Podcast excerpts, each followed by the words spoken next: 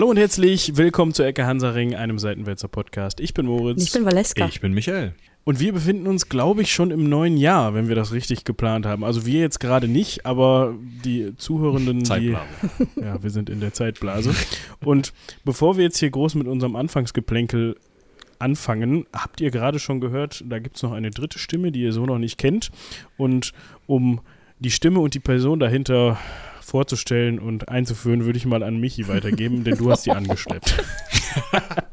ja, danke.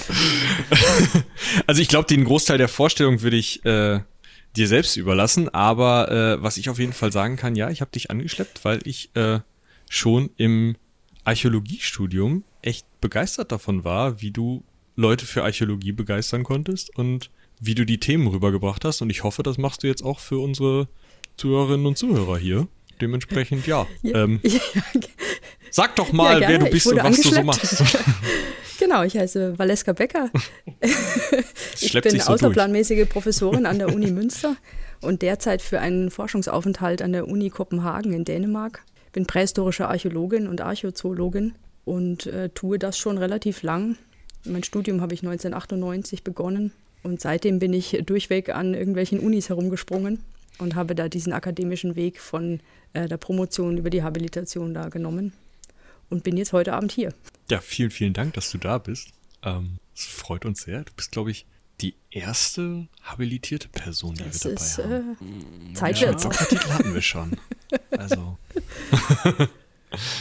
ja, ja. Äh, aber äh, ich glaube, man hat schon gehört, wir sprechen heute über Archäologie und Archäozoologie, also ganz besonders über Tiere, die schon lange tot sind, was ein bisschen unüblich für uns ist, weil meistens geht es um Menschen, die schon lange ja, tot sind. Ja, die hatten manchmal Tiere. Das eine, das eine kann ja auch zum anderen Absolut, führen oder ja. andersherum. Aber ich bin mir sicher, wir haben da einige Fragen auf Lager. Vielleicht können wir ja noch mal eben ganz kurz was zum Ablauf und zur Struktur sagen. Normalerweise sind unsere Zuhörerinnen immer gewohnt, dass wir mindestens 15 Minuten, das ist so unsere Marke, nicht aufs Thema eingehen, weil wir erstmal warm werden müssen. Ähm, ich würde das an dieser Stelle dann einfach mal verschieben und ausnahmsweise gleich ins Thema einsteigen.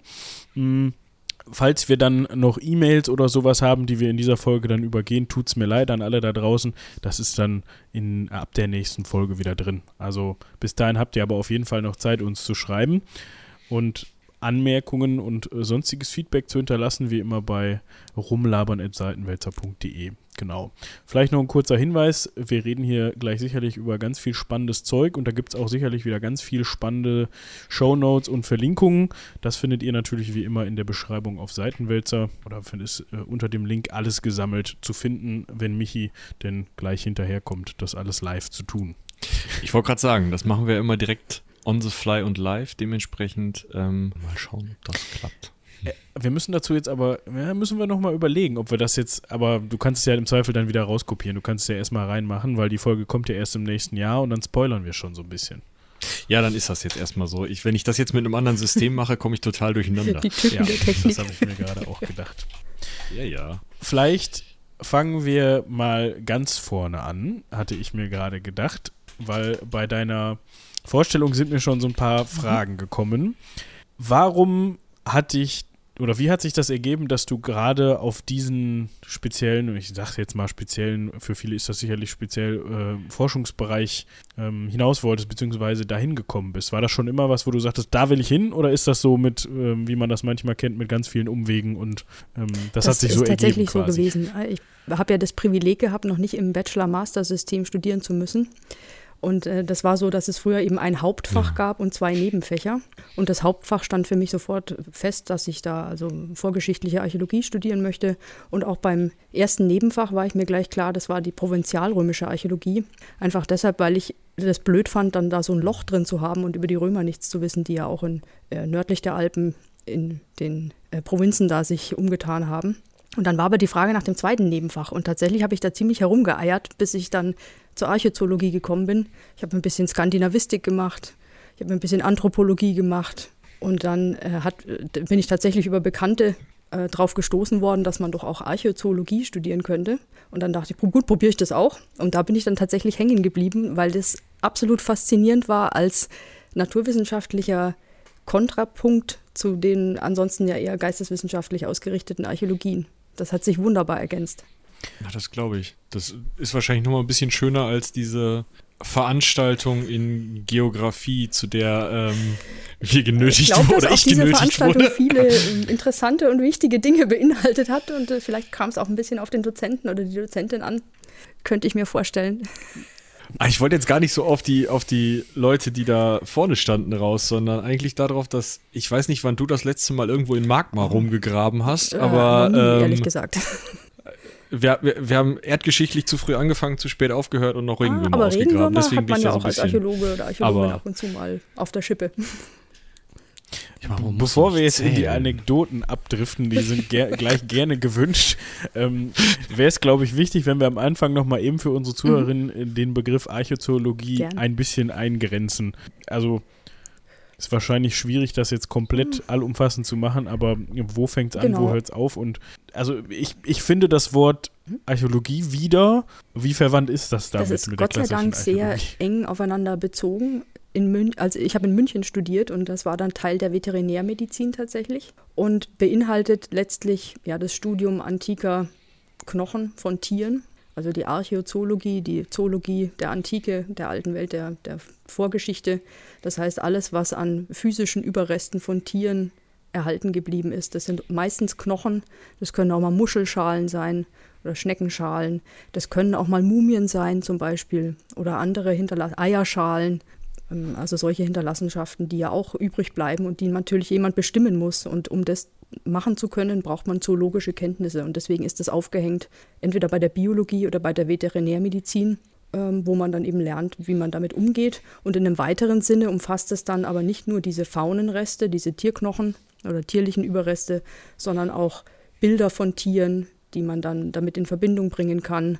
Äh, auch Schriftquellen, die sich mit Tieren befassen, äh, zum Beispiel alte äh, veterinärmedizinische Schriften oder Schriften über die Erziehung oder Ausbildung von Tieren, aber auch Gedichte über Tiere, die man zur Rate ziehen kann. Und dann auch noch, ja, letztlich alles an archäologischen Funden, was irgendwie was mit Tieren zu tun hat. Also alles, was zum Beispiel mit der Haltung von Tieren sich befasst, wie Ställe oder Zäune, aber auch Sättel oder Zaumzeuge, Sporen, Treibstachel, Gefäße zum Melken. Also das könnte man eigentlich auch noch alles damit zusammenfassen. Aber klassischerweise ist der Schwerpunkt erstmal darauf, die Tierknochen bestimmen zu lernen, damit man weiß, womit man es zu tun hat.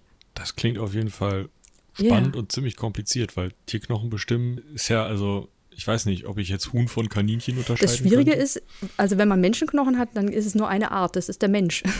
Aber wenn man Tierknochen hat, gibt es natürlich verschiedene Arten und je Mhm. nachdem, wo man unterwegs ist, in welcher geografischen Zone, kann das natürlich ganz verschieden sein. Je nachdem, ob man an der Nordsee was ausgräbt oder im Mittelmeerraum oder in der Wüste oder irgendwo in Mitteleuropa. Je nachdem ist die Fauna natürlich ganz verschieden. Und das kann im Einzelfall sehr kompliziert werden, denn gerade das Bestimmen von Vogelknochen oder Fischknochen ist wirklich Spezialistenarbeit.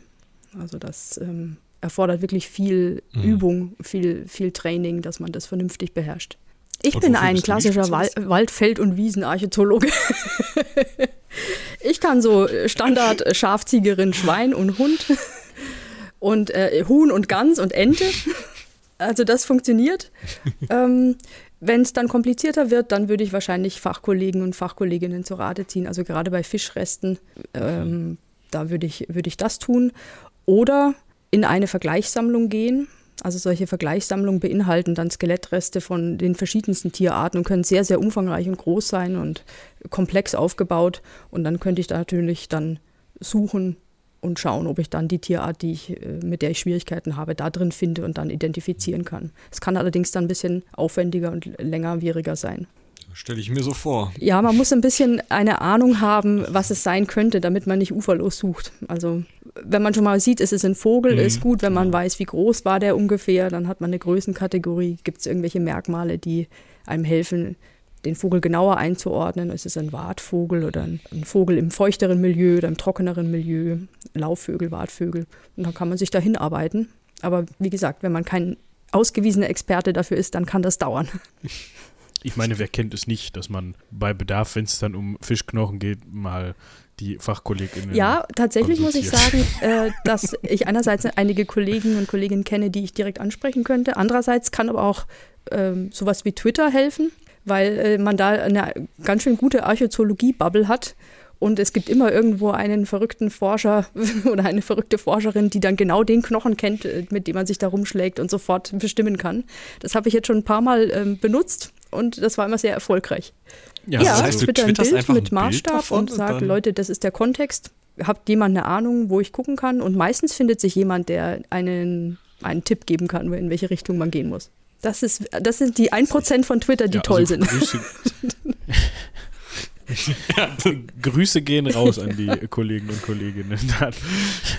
Vielen Dank, dass ihr immer so eifrig mit dabei seid, anscheinend. Ja, und Twitter schön macht. Aber äh, wenn wir jetzt so ein bisschen im, im Bereich ähm, ja, Knochen schon sind, wie sieht das denn aus, wenn man sowas findet? Also ich kenne jetzt eine Grabung bisher. So viel, so weit ist es nicht gediehen. Ich war viel in Museen. Aber ähm, da ist ja einfach nur viel Sand und Dreck und verfärbter Boden und ähm, also ich war im Sandboden. Das ist nicht so gut für Knochen. In, in Greven und das Eben, also da war halt ja, gar nichts mehr. Wir hatten Scherben. Das war genau. Also wie muss ich mir das vorstellen, wenn ich sowas aus dem Boden ziehe? Oder du? Äh, Im besten Fall hat man keinen Sandboden, denn äh, je besser durchlüftet ein Boden ist, desto schlechter ist es für Knochenerhaltung, weil dann einfach organisches Material gut abgebaut werden kann von Bodenorganismen oder von Pflanzen, die auch gerne Kalk haben und die das dann abbauen. Aber wenn man eine Grabung hat, äh, wo man einen anderen Boden hat, vielleicht einen Boden, der sehr kalkhaltig ist, dann können auch Knochen sehr gut erhalten sein. Und weil Menschen sich mit Tieren umgeben, schon immer, äh, findet man auch diese tierlichen Überreste in allen Spuren, die Menschen hinterlassen haben. Fast immer sind es Abfälle, die von der Speisezubereitung herrühren. Es können aber natürlich auch mal Bestattungen geliebter Tiere sein. Es kann mal ein Opfer sein oder eine Tierdeponierung von einem besonderen Tier oder von einem besonderen Anlass, wo man dann ein Tier niedergelegt hat. Und ähm, je nachdem können es dann einzelne Knochen sein, Knochen, die auch zerschlagen sind oder aufgebrochen aus Gründen der Nahrungsgewinnung oder eben aber vollständige Skelette, was wir natürlich besonders gern haben, weil wir dann ein Maximum an Informationen haben über das Tier. Du hast jetzt gerade gesagt, dass Menschen sich schon immer mit Tieren umgeben haben. Hast du irgendwie eine, eine spezielle Zeit, auf, auf die du dich spezialisiert hast oder eine Lieblingszeit, wo du oder einen Zeitraum, wo du sagst, aus der Zeit finde ich am liebsten Tiere oder das damit ist eine ganz tolle Frage. ähm, also so als prähistorische Archäologin bin ich gerne im Neolithikum unterwegs. Aber wenn ich Tierknochen analysieren will, bin ich da nicht so gern unterwegs, weil die oft sehr kleinteilig fragmentiert sind und natürlich auch schon lange im Boden liegen und daher oft nicht so gut beisammen sind wie jüngeres Material. Äh, tatsächlich mag ich ganz gern so mittelalterliche Knochen. Die sind berechenbar, da hat man so ein Standardrepertoire an Tieren, äh, mit denen man dann umgehen kann. da ist selten mal was äh, Kompliziertes drin, kann aber auch vorkommen natürlich, dass man irgendwelche merkwürdigen Fische drin hat, äh, die als Räucherfische auch weite Wege zurückgelegt haben können oder ähm, bestimmte Vögel, Singvögel, die vielleicht auch mal verzehrt wurden. Also das kann sehr interessant sein, hat aber dann doch immer einen großen Prozentsatz an genau dem, was ich gut kann, dieses Waldfeld- und Wiesenmaterial, Schafziege, Rindschwein und Hund ähm, genau, also das mache ich ganz gern, aber natürlich auch mal eine Herausforderung in einem anderen Bereich habe ich auch ganz gern. Also das Schwierigste, was ich bisher hatte, waren Tierknochen aus dem Sudan. Die waren aufgrund der Bodenlager und der Temperaturen in so kleine Stäbchen zerfallen. Und das hat es wirklich sehr schwierig gemacht, die zu bestimmen. Also da kann man dann vielleicht höchstens 20, 25 Prozent des Materials bestimmen, alles andere bleibt unbestimmbar. Während wenn man ein großteiligeres zum Beispiel mittelalterliches Material hat, kommt man auf 60, 70, 80 Prozent oder mehr, was wirklich bestimmbar ist. Und das ist natürlich dann sehr befriedigend, wenn man da einen guten Prozentsatz rausholen kann. Ja, um das nochmal kurz eben einzuwerfen, da du gerade den Begriff äh, Neolithikum oh ja, Entschuldigung. Äh, verwendet hast. ähm, Steinzeit. ähm, genau, Fachsprache. Äh, genau, äh, äh Steinzeit oder ja. Jungsteinzeit. Ähm, ich ich habe gerade mal geguckt, ähm, weil ich es aus dem Kopf nicht so wusste, wie man das Ganze zeitlich einordnen muss. Das ist ein bisschen schwierig, weil, weil das anscheinend für Richtig, unterschiedliche ja. Kulturen in, in, in, unterschiedlichen Regionen genau. zu anderen Zeiten gilt. So, und ähm, dementsprechend könnte man jetzt mal mal ganz grob sagen, dass man da so im Bereich zwischen äh, 11.000 vor und 3.500 vor fair. Christus unterwegs ist, das je nach ist Region. Aber, okay. Das nehme ich so, das ist gut. Okay. Das hätte ich jetzt wissen ja. müssen, ne? Äh, ich wusste es aus dem Kopf, natürlich. Also. Diesem Kopf, der da vor dir steht und dich anleuchtet. Ja, genau. Ja, genau. genau, dieser Kopf. Aber ähm, wahrscheinlich war jetzt der ein oder die andere Zuhörerin dabei, die sich gedacht Ja, hat, äh, genau. Neo, was? genau, Neolithikum, Mittelalter geht. Mittelalter genau. geht mittlerweile. Aber, Ja, Ja. soweit haben wir sie inzwischen. Aber wie unterscheidet sich denn so ein Neolithikum von den anderen Lithikums, also dem Paleo und so? Genau, das ist Ähm. äh, der Zeitraum, wo dann die Menschen beginnen, sesshaft zu werden und auch Haustiere zu halten, außer dem Hund. Also lange Zeit in der Altsteinzeit da haben Menschen als Jäger, Jägerinnen, Sammler, Sammlerinnen gelebt und hatten als einziges Haustier den Hund. Das heißt, wenn man so ein Tierknochenmaterial aus dieser Zeit hätte, dann wären es ausschließlich Wildtiere, bis auf vielleicht den einen oder anderen Hundeknochen. Und welche Wildtiere, das hängt von der jeweiligen Klimaphase ab. Es gab ja Warm- und Kaltzeiten. Also alles vom Mammut bis zum Nilpferd könnte dann da drin sein. Und äh, dann, ja, und dann nach der letzten Eiszeit, so um 10.000 vor heute, ähm, fangen die Menschen so nach und nach an, sesshaft zu werden und Haustiere zu halten, also Tiere zu domestizieren, wilde Tiere zu nehmen und zunächst zu zähmen und dann ja in unmittelbarer Nähe zu halten. Und äh, dann hat man ein ganz neues Spektrum an, an Tieren auf einmal, die sehr eng mit dem Menschen zusammenleben, außer dem Hund. Also zunächst Schafe, Ziegen und dann Schweine und Mhm. Rinder später. Und dann ähm, ja, tun sich ganz neue, ganz neue Beziehungen auf, die sich da bilden. Aber dann sind wir ja tatsächlich schon bei einer der Fragen. Wir haben tatsächlich auch bei Seitenwälz einfach ein bisschen rumgefragt, was so für Fragen denn äh, an eine Archäozoologin zu stellen sind. Und eine der Fragen, die aufkam, mehrfach tatsächlich, ist, Mhm. wann wurde welches Tier denn zum Haustier? Und Ja. du sagst, der Hund war der erste. Kann man das überhaupt einordnen, ab wann das losgeht? Ja, oder? es ist ein bisschen schwierig, weil je weiter wir zurückschreiten in der Zeit, desto spärlicher werden einfach die Quellen. Das ist der Natur der Sache geschuldet. Äh, Wir haben frühe Hundeknochen aus einem Zeitraum, den man so zwischen 20 und 40.000 vor heute einordnen kann. Das ist die Zeit des Homo sapiens, also wo der anatomisch moderne Mensch in Europa seine Erscheinung hat. Dann haben wir auch die ältesten Hundespuren in Form von Knochen. Man kann auch äh, genetisch das ein bisschen zurückrechnen. Es gibt auch Pfotenabdrücke von Hunden oder zumindest Hundeartigen. Also es könnte auch gezähmte, Wolf, ge- gezähmte Wölfe sein. Ähm, und dann etwas später auch Hundebestattungen tatsächlich. Und also diese Hinweise verdichten sich, dass wir da in so einem Zeitraum sind zwischen 20 und 40.000 vor heute. Also ein sehr altes Haustier und das älteste, das wir haben. Abgesehen von so Sachen wie Flöhen, aber darüber weiß ich leider nicht so viel, haben keine Knochen. Bin ich nicht informiert. Das, Aber die sind auch nicht. das Floh die sind auch nicht domestiziert. Nee, oder? nee. Ja, ist vielleicht auch ganz gut so. Oder, aber wenn du jetzt von Haustier sprichst, ist es denn dann so, dass ein Haustier, um Haustier zu sein, domestiziert sein muss? Oder ist jetzt die Ratte im Kanal unter meinem Klo sozusagen auch ein Haus? Also ist natürlich ein Haustier. ja, genau. Das ist ein Haus. bisschen eine andere. Sache. Als Haustier versteht man was, was in der Obhut des Menschen lebt und wo der Mensch auch die Fortpflanzung reguliert. Und so Tiere, die die Nähe des Menschen aufsuchen, wie Ratten oder Mäuse, da würde man von sogenanntem Kommensalismus sprechen. Das heißt, Tiere, die einfach profitieren von der Nähe des Menschen durch, äh, durch Essensreste, die man aufnehmen kann, durch Wärme, durch Schutz.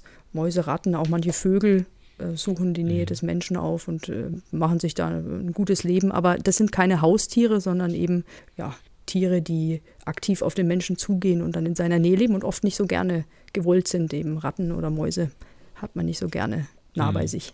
Ja, das war tatsächlich auch eine Frage, ob das ein Vorteil ist, Haustier oder dann äh, Genau, Kom- kommensal lebende Tiere. Kommensalist zu sein. Äh, Mai, ja, das ist so eine Sache, ähm, über die ich neulich viel nachgedacht habe, ob das für Tiere ein Vorteil ist, wenn sie ein Haustier werden.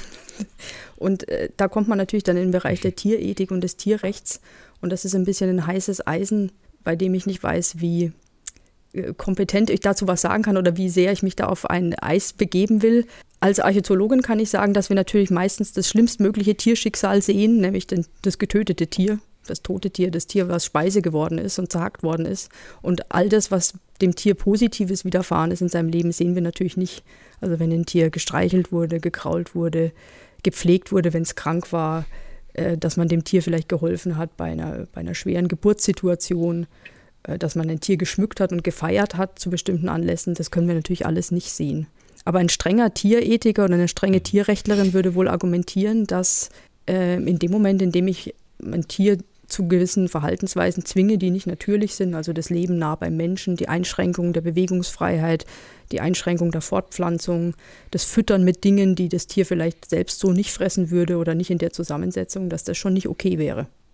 Aber das ist, das ist, da könnte man mal eine eigene Folge machen und da kriegt man sicher viele erboste äh, äh, Meldungen von Personen, die auf unterschiedlichen Enden des Spektrums stehen. Was ich ja bei, bei sowas immer spannend finde, ich bin dann immer ganz schnell dabei, dass ich mir denke, okay, also wir sprechen, wenn mhm. wir jetzt mal beim Hund bleiben als Beispiel.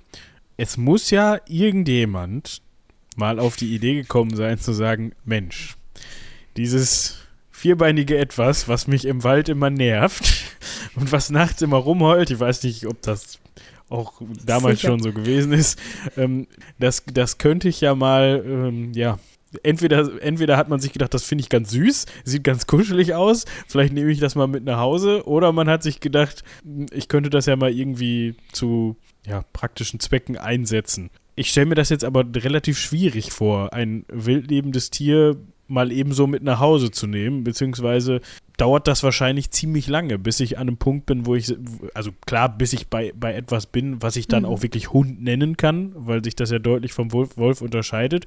Aber ähm, ich weiß jetzt gar nicht genau, wo ich mit ja, meiner wie Frage das, Wie das funktioniert, diese Domestikation. Ne? Das, das ist tatsächlich nicht leicht zu beantworten und es ist ein großer Unterschied, ob man es mit einem Tier zu tun hat wie einem Hund oder einer Katze oder einem Tier wie einem Schaf oder einem Rind.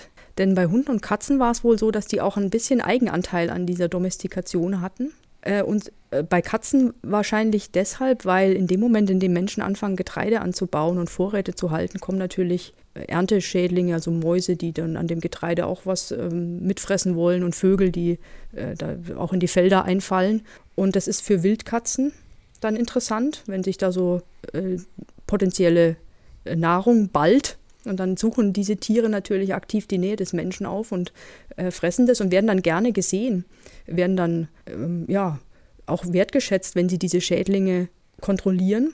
Und dann ergibt sich da so eine, ja, so eine, so eine Art Co-Evolution oder so eine Bindung aneinander zwischen Mensch und Tier, die viel vom Tier auch ausgeht. Und beim, beim Hund bzw. beim Wolf war es wahrscheinlich ähnlich, dass man einerseits vielleicht ab und zu tatsächlich mal Wolfswelpen, deren Mutter oder deren Rudel, wo man dann, also die man dann getötet hat, die nimmt man dann mit und zieht die auf. Aber andererseits ist es so, dass Wölfe und Menschen vielleicht auch tatsächlich in so einer losen Gemeinschaft zunächst zusammen gejagt haben.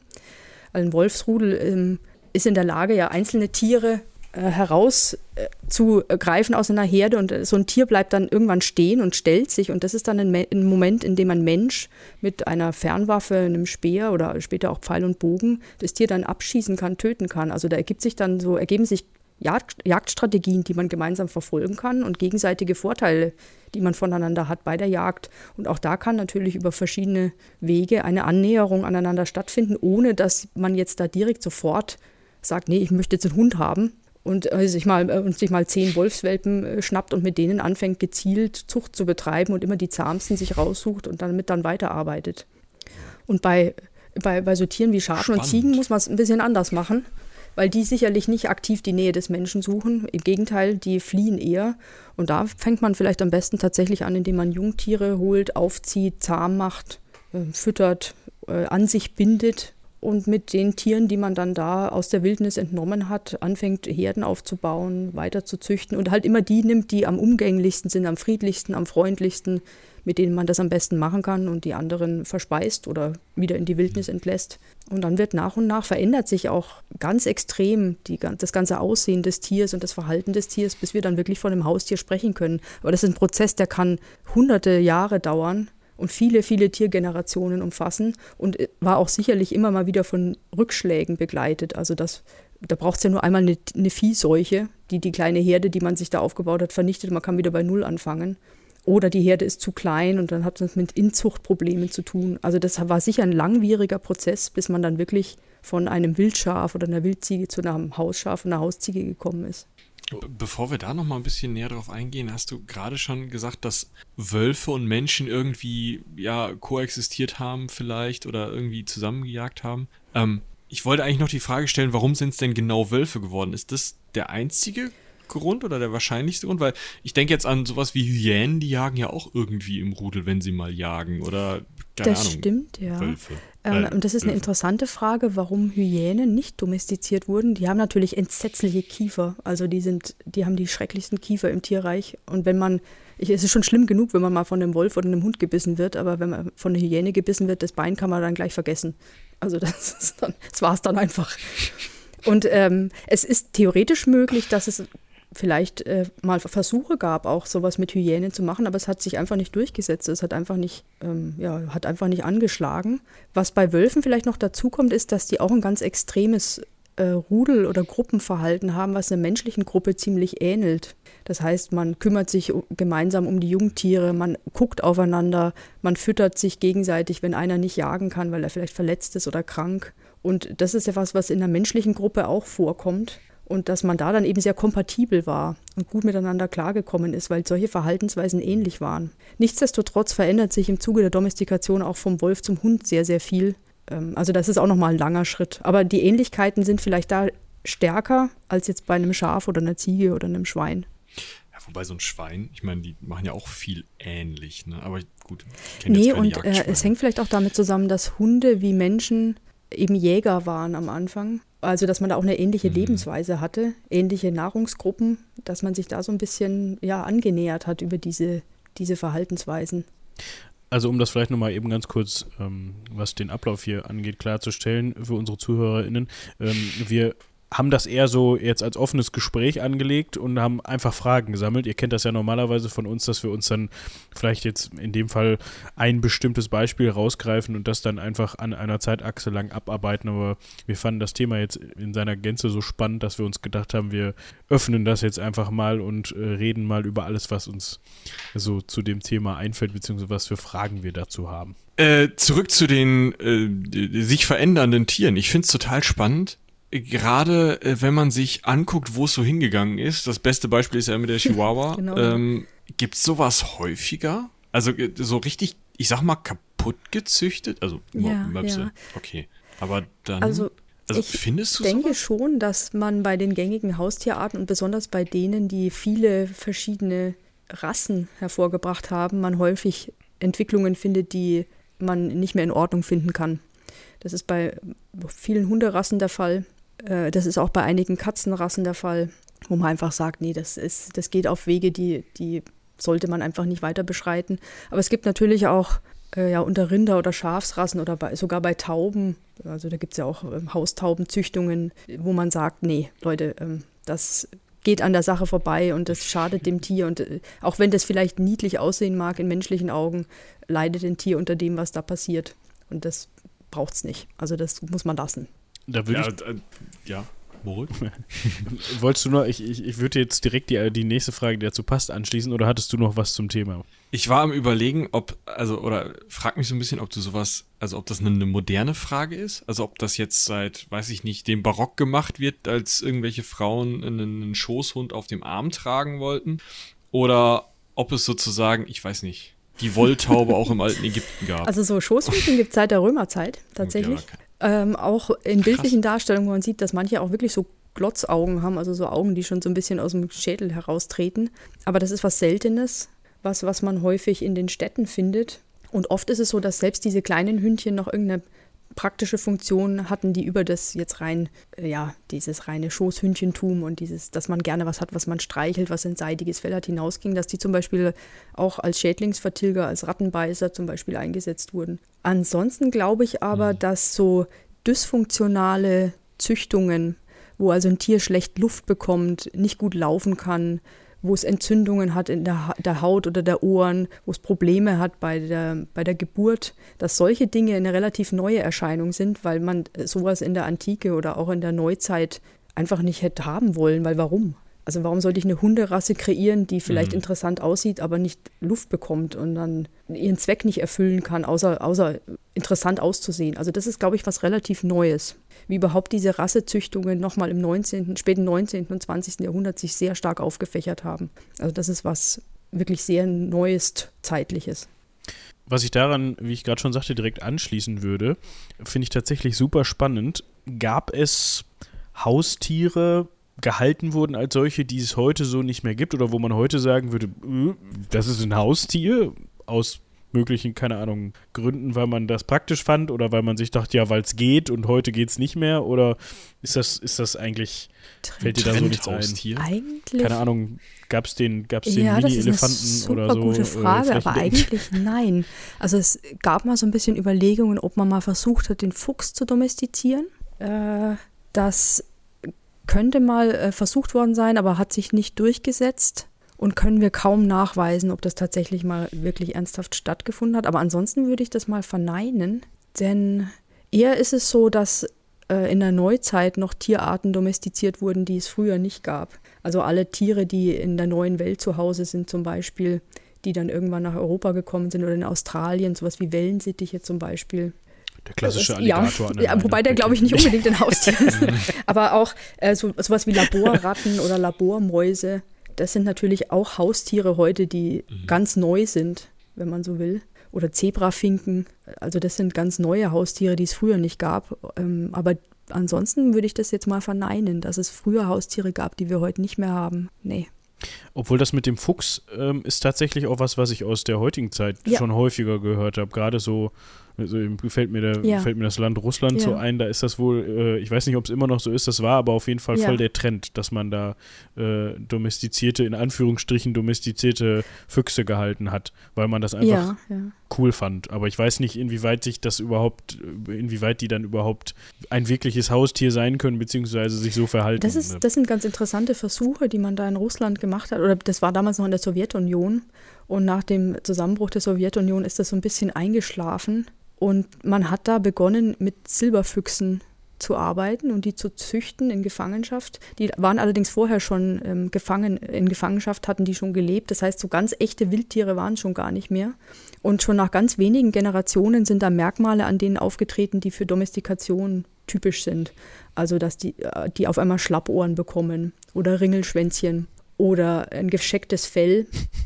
Und äh, man hat das so gemacht, dass man aus jedem Wurf immer die Tiere genommen hat, die, die, äh, die am meisten den Menschen zugewandt waren. Also Tiere, die aktiv gekommen sind und einem die Hand geleckt haben oder halt nicht geknurrt haben und sich in der Käfigecke zusammengeduckt haben.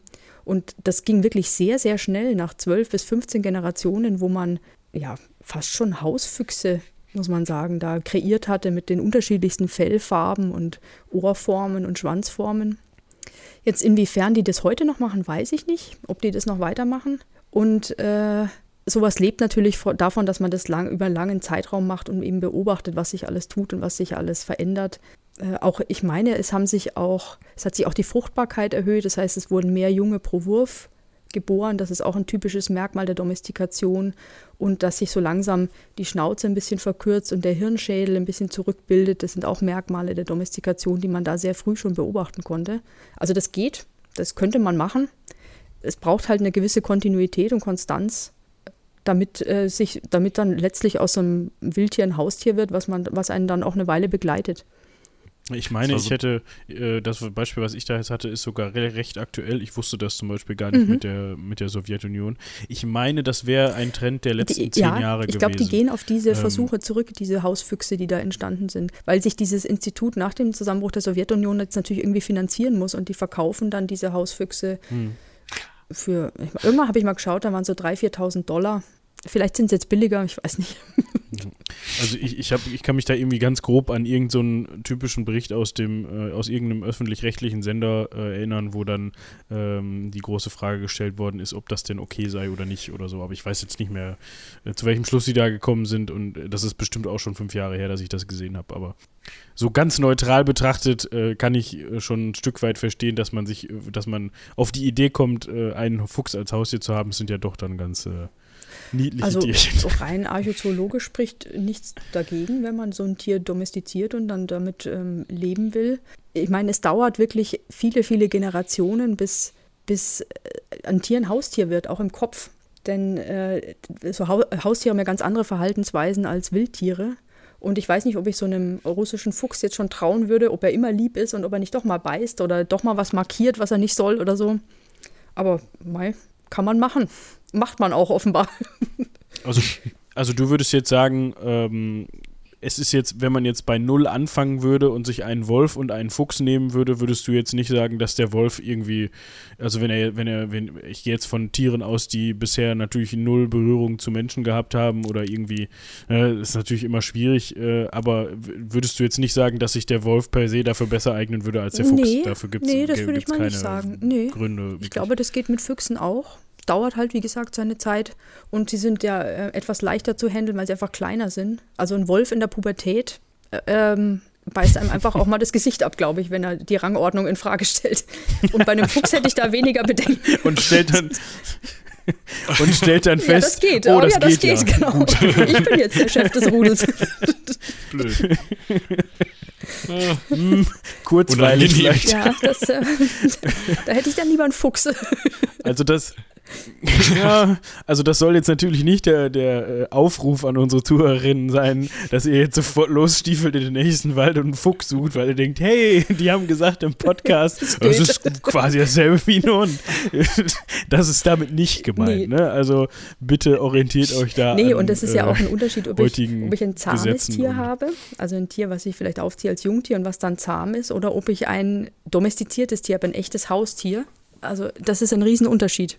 Ja, also, also quasi da, das Domestizierte, was dann über wirklich Genau. zahlreiche Generationen wirklich darauf ähm, ja, gezüchtet worden ist, dass es ein Haustier ist und ein Tier, was Ja. ich von klein auf dann äh, als, als Jungtier bei mir habe, was sich dann zwar an mich gewöhnt hat, aber instinktiv natürlich immer noch irgendwie die, die, Ja. die Wildtier-Attitüde hat. Absolut. Quasi. Ja. Ich glaube, was, was die Leute da draußen auch noch gut davon abhalten wird, ist diese archäologische Interpretation von das geht schnell. 12 bis 15 Generationen. Da kann, da kann man ja auch nicht mal irgendwie immer nach, ich weiß nicht, wann die Geschlechts, geschlechtsreif werden, nach zwei Jahren immer die Generation Füchse. Ähm, dann hat man ja hinterher sehr viele Füchse und davon sind sehr Richtig, wenige richtig, wirklich genau. zahm. Also, Schnell in Anführungszeichen. ja, genau. Da Also gibt sind es ja wenig Abkürzungen Nee, da muss man durch. Das, es ist, und äh, ist eben auch von Rückschlägen begleitet, wie gesagt, wenn man mal irgendwelche Krankheiten hat oder wenn man mal Würfe hat, bei denen einfach keiner dabei ist, mit dem man gut weiterarbeiten kann. Also man braucht einen gewissen Grundstock natürlich auch, dass das funktionieren kann. Es ist teuer, es kostet Geld. Also Ein aber anderes die, Thema. auf diesen, Achso, ja, sorry, da bitte. wollte ich noch dranbleiben, weil Okay, ich finde okay, diese okay. Domestikationsmerkmale total spannend. Also dieses, wie unterscheidet sich jetzt ein, weiß ich nicht, bleiben wir mal äh, nicht bei den Karnivoren, sondern vielleicht beim Pferd. Wie unterscheidet sich so ein Shetland Pony vom Wildpferd. vielleicht oder ja, genau. Oder vielleicht so ein, weiß nicht, äh, die größten, die ich im Ja, Kopf habe ja. jetzt, sind so Shire Horses, mit denen man irgendwie äh, ganze Armeen niederreiten genau. kann.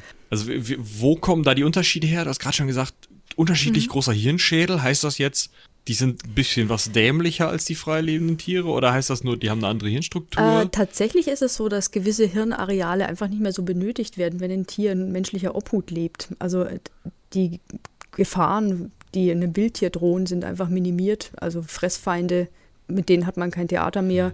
Und die Nahrungssuche ist auch nicht mehr so ein Theater, weil Nahrung ist einfach da oder wird bereitgestellt oder man wird wohin geführt, wo Nahrung wächst. Das heißt, man braucht eigentlich nicht mehr so furchtbar viel Grips. Ähm, das heißt, dass sich bei vielen Tierarten tatsächlich der Hirnschädel ein bisschen verkleinert und entsprechende Hirnareale, weil das Gehirn ein Bereich ist, der unglaublich viel Energie braucht. Und wenn man da was reduzieren kann, und das ist eine Warnung an alle, die ihr Gehirn nicht benutzen, dann wird das abgebaut. äh, bei Menschen auch. Was soll das denn jetzt heißen? Nur, ich werfe das mal so in den Raum. Genau, also das, Ja. das ist tatsächlich so, dass man beobachten kann, dass der Hirnschädel sich verkleinert, ähm, dass oft der Gesichtsschädel, jetzt nicht bei Pferden, aber zum Beispiel bei Hunden, dass der Gesichtsschädel ein bisschen kürzer wird. Das hängt sicherlich auch damit zusammen, dass man als Mensch vielleicht dieses Kindchenschema oder dieses kürzere Gesicht angenehmer oder netter findet. Ähm, es kann aber auch damit zusammenhängen, dass so, so Sinnesorgane wie die Nase nicht mehr so benötigt werden. Ja, weil eben Nahrung meistens da ist oder weil man einfach aufgehoben ist und das nicht mehr so braucht. Dann kann es passieren, dass die Tiere kleiner werden. Das ist vor allem am Anfang der Fall, wenn man es mit Wildtieren zu tun hat, die groß, relativ groß werden und natürlich auch gefährlich sind. Also wenn man einen Auerochsen hat, der kann Schulterhöhen bis 1,80 haben oder mehr. Und das will man eigentlich nicht. Das möchte man ganz schnell ganz viel kleiner haben, äh, damit man damit besser umgehen kann. Deswegen sucht man sich gleich von vornherein kleinere Tiere aus. Und äh, züchtet auch mit den kleineren weiter, um einfach diese riesige Körperhöhe zu reduzieren. Dann wird sich sehr schnell die Varianz erhöhen in vielen Bereichen. Das kann man bei, bei der Fellfarbe sehen, dass man auf einmal gescheckte Tiere hat oder weiße Tiere, äh, Tiere mit so Fehlfarben dass äh, die Fellqualität sich ändert, dass zum Beispiel die Unterwolle jetzt stärker wird als das Deckhaar, sodass man dann am Ende Wollschafe hat und nicht mehr so Haarschafe, wie sie ursprünglich aussahen, dass man Tiere hat, die ganz andere Hörner haben, ganz andere Hornformen. Auch das hat mit der Sicherheit zu tun, denn ein Auerochse hat die Hörner so nach vorn gerichtet. Das will man eigentlich nicht so gern. Die möchte man lieber irgendwo anders hin haben und möglichst klein und vielleicht am besten auch gar nicht. Deswegen gibt es hornlose Schafe. Weil jeder, der schon mal von einem mhm. Widder äh, die Hörner im Bauch hat, das ist nicht angenehm. ja, aber also, da muss ich an der Stelle nochmal einhaken. Ähm, Im ersten Moment hörte sich das jetzt für mich so an, was vor allem jetzt die Fellfarben angeht und so, dass das auch, also dass das klar im, ähm, jetzt muss ich überlegen, Domestikationsprozess, mhm, richtig, ist ja. das richtig? Ja, also richtiges Deutsch, okay. Der, äh, dass in diesem Prozess einfach so entsteht, so hört es mhm. sich im ersten Moment an, was die Fellfarben angeht, aber wenn ich, äh, du sagtest jetzt gerade, okay, Hörner spitz nach vorne, nicht gut. ähm, auf Dauer möchte ich die gerne vielleicht nach hinten und nicht so groß haben, aber wie, wie steuere ich denn diesen Prozess? Also ich kann ja nicht, äh, oh, ich habe jetzt hier ein Tier äh, äh, oder dem biege ich jetzt mal die Hörner nach hinten. Oder sagt man, okay, ich habe jetzt vielleicht drei Tiere, bei dem einen ist die Hornform ganz böse, bei dem anderen ist sie so lala und bei dem dritten, das passt schon. Und genau, da, das nehme ich jetzt, um das also Es gibt so eine gewisse ah, okay. natürliche Varianz äh, in der Ausprägung, wenn ein Tier geboren wird. Ne? Das ist einfach die Evolution, die immer wieder Neues ausprobiert und schaut, was geht denn am besten. Und äh, für Auerochsen geht am besten, wenn die Hörner nach vorne gehen, denn dann äh, kommt äh, jeder Fressfeind, kriegt dann ein Horn ins Gesicht und ähm, lässt es dann. Und wenn ich Auerochsen-Kälbchen habe, die die Hörner in eine andere Richtung haben, dann haben die einfach schlechtere Karten und kommen nicht so weit, sich fortzupflanzen. Mhm.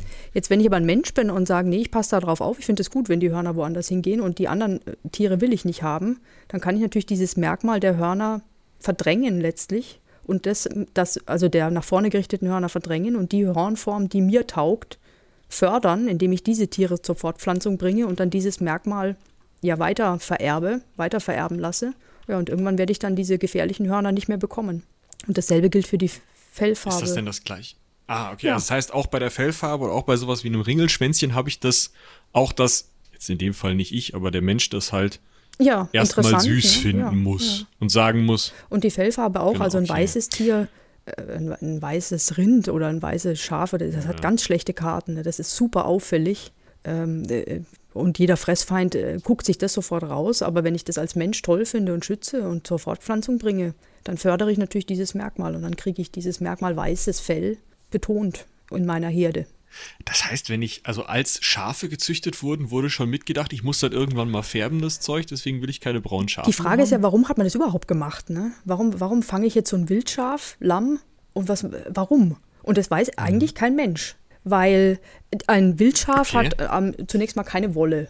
Also es hat eine Unterwolle, aber es hat vor allem ein Deckhaar, das ist so rau und äh, also da kann, ich nicht viel mitmachen. Dann kann ich so ein, so ein Schaf, mei, melken, ja, vielleicht ein bisschen, aber nicht übermäßig. Viel Milch ist da, da drin.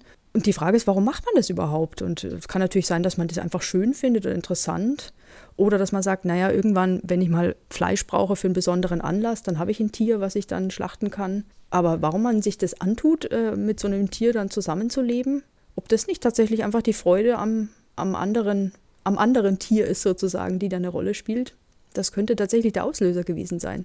Und erst nach und nach merkt man dann, ah, äh, in, dem, in diesem Wurf oder dieses Schaf hat jetzt mal ein Junges bekommen, was so ganz dickes Fell hat oder wo die Wolle ein bisschen betonter ist, die Unterwolle. Das ist ja interessant. Das möchte ich mal weiter, weiter befördern. Aber warum man das überhaupt anfängt, weiß kein Mensch.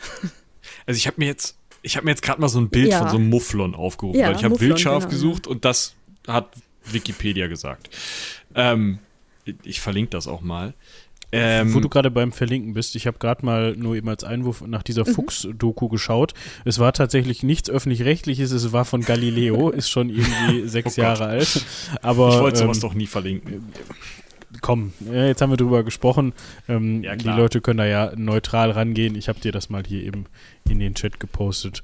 Dann wollen wir den Leuten das nicht vorenthalten und ähm, ja, ihr habt bei uns jetzt äh, gehört, dass es dass ihr äh, aufpassen müsst. Aufpassen müsst und bitte nicht, äh, keine Ahnung, irgendwelche Fuchswelpen auf eBay nee, schlechte Idee. Sollt, bitte. Informiert euch da bitte, was die Gesetze angeht und äh, genau, dann seid ihr auf der sicheren Seite. So, die Fuchsdoku habe ich. Aber äh, um nochmal mhm. auf das Mufflon zurückzukommen, ich hätte jetzt als erstes als alter Mittelalter-Marktgänger gesagt, ja geil, Trinkhorn. Ähm, aber dafür züchte ich ja wahrscheinlich nee, kein ganzes Schaf. finde ich auch ein bisschen aufwendig, weil äh, das, und dann also die sterben ja auch so in der oder Gegend. Man jagt man kann eben, das wenn man mal unbedingt den Horn haben will, könnte man natürlich auch mal einfach eins jagen, hat man auch noch das Fleisch dazu und fertig. Ne? Dann hat man sein Horn und das, das hält ja eine Weile. Also ich brauche ja hm. nicht irgendwie ständig äh, Mufflonhörner. Es gibt ja auch noch ein ganz paar andere Anwendungsbeispiele, wofür man äh, den, äh, ja, oder die, den Stoff ja, des Horns ja. benutzen kann. Also, das ist ja nicht nur das nee. Zielkorn, dementsprechend ist das sicherlich auch schon gemacht worden, als man, als die noch nicht auf der Weide gegrast haben, beziehungsweise auf genau, ihrer genau. eigenen. Genau. Das ist ein guter Rohstoff für alles Mögliche, ja. Ja, aber ja. der englische Rasen wird nee, ja auch nicht der Grund nee, fürs Schaf gewesen. Wahrscheinlich sein. nicht. Dieses Konzept war auch noch nicht entwickelt. Also Schade man kann natürlich, wenn man so rezente Golf. Ethnien anschaut, die, weiß ich nicht, im Amazonasgebiet leben, die machen das auch, dass die ab und zu mal ein Wildtier aufnehmen und wie ein Familienmitglied behandeln und bei sich aufziehen. Auch tatsächlich, die, die Frauen säugen das dann manchmal auch als ein Jungtier äh, wie die eigenen Kinder. Einfach aus Freude, weil man das dann hat oder weil man vielleicht auch ähm, okay. allgemein äh, für die Spezies ähm, was Gutes tun will. Also wenn das normal Tiere sind, die man jagt, dass man eins dieser Tiere mal bei sich aufnimmt und ganz besonders behandelt, damit man ja allgemein auch vielleicht diese Schuld, die man da aufbaut beim Jagen und Töten, ein bisschen abtragen kann. Dass man den, der dafür die Tiere oder die, die für die Tiere da verantwortlich ist, vielleicht irgendeine Gottheit oder irgendein Ahne, äh, dass man die befriedigt oder gnädig stimmt. Also solche, solche Vorstellungen gibt es und das kann natürlich auch ein Grund sein, warum man mal ein Wildtier bei sich aufnimmt und dann damit anfängt, weiter zu züchten. Spannend. Es ist halt ein Gedankengang, der nee, mir als modernen genau, Menschen genau. jetzt das ist wirklich keine kommt, westliche Sicht auf Tiere, aber die kann man eben heute auch noch beobachten. Und äh, ja, dass man da hm. sich ein neues Mitglied in die Familie holt. Interessante Vorstellung. Ich hatte gerade noch den, den Gedanken oder den Ansatz, ob es vielleicht auch einfach Tiere gibt, wo wir jetzt aus heutiger Sicht gar nicht mehr wüssten, wozu die mal domestiziert wurden, die aber einen ganz klaren Zweck hatten. Also gerade, ich meine, gut, das ist wieder wahrscheinlich ein schlechtes Beispiel, aber bei Eseln und, und Pferden wüsste ich halt nicht, Warum brauche ich beides? Ah, das hängt bestimmt auch vom Klima so, oder ab. Ne? Ähm, auch also Pferde sind relativ empfindlich, was Wasser angeht. Die müssen, die müssen ausreichend zu trinken bekommen und können mit Hitze nicht so gut umgehen. Äh, Esel dagegen oder vor allem auch die Kreuzungsprodukte aus Pferd und Esel besonders wertvoll. Die, können, die sind super genügsam, die fressen auch Dornen und den letzten Dreck und die sind sehr hitzeresistent. Die haben auch so einen weißen Bauch, äh, um eben die Hitze, die vom Boden mhm. abstrahlt, dass die nicht so schädlich ist und ähm, haben zwar so ein bisschen ihren okay. eigeneren Kopf, würde ich mal sagen, Esel eher als Pferde, aber man kann schon klarkommen. Und ähm, äh, in, in heißen Klimata würde ich viel eher so einen sehr genügsamen Esel, der nicht viel frisst, aber trotzdem große Lasten tragen kann oder auch ziehen kann, äh, haben wollen, als ein empfindlicheres Pferd, was für diesen Raum einfach nicht so gut geeignet ist. Hm. Gibt es da noch andere Tiere, wo man jetzt sagen würde, das brauchen wir heute vielleicht nicht mehr, aber äh, ich meine, damit sind wir fast schon wieder bei der Frage von, gibt es ja. noch Tiere, die mal domestiziert waren? Also ich meine, ne? auf anderen Kontinenten ja. ist natürlich ein bisschen anders abgelaufen. Wenn wir nach äh, Südamerika zum Beispiel mhm. schauen, da gibt es überhaupt keine Schafe, Ziegen oder Rinder zunächst, sondern da hat man halt Lamas. Äh, ja, die eben Lasttiere dann. sind, aber auf denen man zum Beispiel nicht reiten kann und äh, die man auch nicht verwendet hat, um Lasten zu ziehen, weil das Rad nicht vorhanden war und vielleicht auch in diesen Gegenden, die ja oft sehr gebirgig sind oder sehr unwegsam, äh, gar nicht so funktionieren würden. Und deswegen hat man da kein Rad, keine Entwicklung des Rades und des Wagens und auch kein Reiten, weil ein Lama äh, einen Menschen eigentlich nicht gut tragen kann. Es kann vielleicht ein Kind tragen oder so, aber keine erwachsene Person. Und deswegen war das so ein Schock, als dann die, ja, als dann die westliche Welt auf ihren Pferden da reingebrochen ist, weil das haben die gar nicht einordnen können am Anfang. Das wirkte dann wie so ein Mischwesen aus Mensch und Tier, vierbeiniger Mensch, oder weil einfach dieses Konzept des Reitens gar nicht vorkam. Also je nach Kontinent hat man da andere äh, Tierarten, die dann domestiziert wurden. Hühner im asiatischen Raum, dann so Lamas in Südamerika, wo wir gerade von Hühner. Hühnern sprechen. Das Thema, also ich wollte jetzt weniger auf Hühner, sondern vielleicht eher auf anderes Federvieh raus, obwohl gewisse Leute mir wahrscheinlich den Kopf abreißen würden, wenn ich äh, zum Beispiel Greifvögel uh. Federvieh nennen würde. ähm, das Thema wollte ich eigentlich schon vor einer Viertelstunde oder zehn Minuten aufmachen, weil das ist ja was. Verzeihung. Ja, alles gut. ich glaube, uns gehen die Themen nicht aus. Also, ähm, das ist ja wirklich was, was irgendwie dann. Also, ich finde das spannend, weil das ja auf der einen Seite habe ich das zumindest mal gehört, dass das eigentlich ein Punkt ist, klar, ähm, man hat, hat irgendwie die Falknerei und eben dann Greifvögel oder Falken, um die zur, zur Beizjagd mhm. zu benutzen. Aber das ist ja, wenn ich das, wenn ich das richtig sehe, kann man das richtig, kann man das domestiziert nennen? Würde ich mal sagen, noch? nein. Oder ist das. Also, soweit ich weiß, äh, äh legt man da sehr viel Wert auf den wilden Charakter der Vögel. Ähm, und äh, meines Erachtens gibt es keine wirkliche Greifvogelzucht in dem Sinne, dass man da über viele Generationen äh, so Falken züchtet oder, oder Habichte oder so, äh, sondern dass es eben oft auch Entnahmen sind aus der Wildbahn, mit denen man da arbeitet, weil die natürlich die Jagd auch beherrschen und weil, weil man das, glaube ich, befördern möchte. Und so, so als wirkliche Haustiere kann man diese Vögel nicht bezeichnen. Die sind natürlich zahm und an den, an den oder die gewöhnt, die mit denen umgeht. Aber dass, dass man da von Haustieren sprechen könnte, das, das ist nicht der Fall. Also in dem Fall möchte man sich eben dann die, die wie du schon sagtest, die äh, ja. Jagdeigenschaften zunutze machen und jeder einzelne Vogel, den man da benutzt äh, oder den man dafür verwendet, der ist quasi. Oft ist es so, ja. Ich weiß ehrlich gesagt nicht, wie das heute ist, ob man da vielleicht auch äh, Tiere, die irgendwie sich verletzt haben äh, und in so Stationen landen, ob man die dann wieder gesund peppelt und die dann verwendet für sowas. Aber das sind oft Entnahmen aus der Wildbahn und keine, keine Tiere aus Zuchtprogrammen. Weil das, das stelle ich mir dann ja enorm schwierig vor. Ich meine, wenn man sich da mal so ein bisschen was drüber äh, durchgelesen hat, dann ist ja schon, ist die, weiß man, dass dieser Prozess, mhm. bis man zu dem Punkt kommt, dass man das Tier so weit hat, dass es für so eine Jagd eingesetzt werden kann und nicht einfach sagt, ja, ich bin frei. Ja, und das passiert ja auch trotzdem, ne? also, dass immer mal wieder einer abhaut. Ja, ja klar. Mhm. Und wahrscheinlich auch einfach, äh, auch wenn man das Tier schon mehrere Jahre erfolgreich für die Beizjagd benutzt ja, hat, kann ja. das wahrscheinlich immer noch passieren, dass ich, dass ich äh, der Falke irgendwann denkt, genug. so. ich habe genug. Tschüss. Ja, tatsächlich, das kommt vor. Ja. Ah, schön also das jetzt. hängt eben davon ab, wie eng diese Bindung ist, die da zwischen Falkner und, oder Falknerin und dem Tier letztlich sich herausbildet. Aber das kommt vor, dass hm. die ähm, auch mal entweichen und dann ihr eigenes Ding machen. Und das können sie auch, weil sie da gut klarkommen. Also die, die haben keine Probleme in der freien Wildbahn. Im Gegensatz jetzt zu einem Hund. Ja, das ist schon schwieriger, ja. Je nach Rasse eher, kann, das, kann das auch wirklich nicht klappen, weil wir Hunde gezüchtet haben, die alleine nicht mehr klarkommen. Die wuchern dann zu, was das Fell angeht, und können nichts mehr sehen oder, oder ja, wir haben mit der Ernährung Probleme oder kriegen Krankheiten, die aus ja, zu gut. kurzen Nasen oder, oder komischen Ohren oder komischen Hautbildungen entstehen und dann kommen die nicht klar. Generell vielleicht ein Thema, also da, da, was jetzt die, die Beizjagd und Falknerei und so weiter angeht, wo wir auch nochmal eine gesonderte Folge drüber machen können. Das kannst mhm. du ja vielleicht mal auf die Liste schreiben. ähm, okay. Und nur weil wir, nur weil wir da jetzt so drüber sprechen und spekulieren, was geht und wie das gemacht wird, wollte ich an der Stelle nochmal eben sagen, heißt das natürlich noch lange nicht, dass wir das in irgendeiner Weise befürworten oder äh, so. Mhm. Ich, ne, also ich kann mir schon vorstellen, dass es vielleicht den einen oder die andere gibt, die ähm, das auch gerne so eingeordnet haben möchte. Und ja, das haben wir im Hinterkopf. Wollte ich nur noch an dem Rande Ich glaube, vor allem für die Pflege von Innenstädten wird die Beiz oder die Greifvogeljagd ähm, eingesetzt. Ich habe in Münster schon öfter mal so einen Mensch gesehen, der hatte einen Rotschwanzbussard, äh, um die Kaninchenpopulation so ein bisschen einzudämmen, weil man in der Stadt natürlich auch nicht gut rumschießen kann. Ne? Das ist natürlich auch nicht so gut. Und äh, ja, Punkt, deswegen, ja. Ähm, also den habe ich mal gesehen, der ist mit dem Vogel da rum und hat den auf Kaninchen gelassen meistens recht früh morgens und recht spät abends, damit keine ähm, zarten Seelen ja, einen Schock bekommen, wenn dann so ein Greifvogel ein Kaninchen schlägt. Aber das kann man in Münster beobachten. Gibt es Personen, die das betreiben. Und dass keine äh, versehentlich keine Oh, das Chihuahuas kann mal. vielleicht auch passieren. Oh ja. unangenehm. Das wäre sehr, sehr unangenehm. Aber beim Kaninchen sind wir nochmal bei einem total spannenden Punkt, weil du jetzt gerade gesagt hast, zart beseitete ja. Seelen und Kaninchen und das ist ja alles ganz schwierig und ähm, dann hat man das Wunder von Bären gesehen, genau.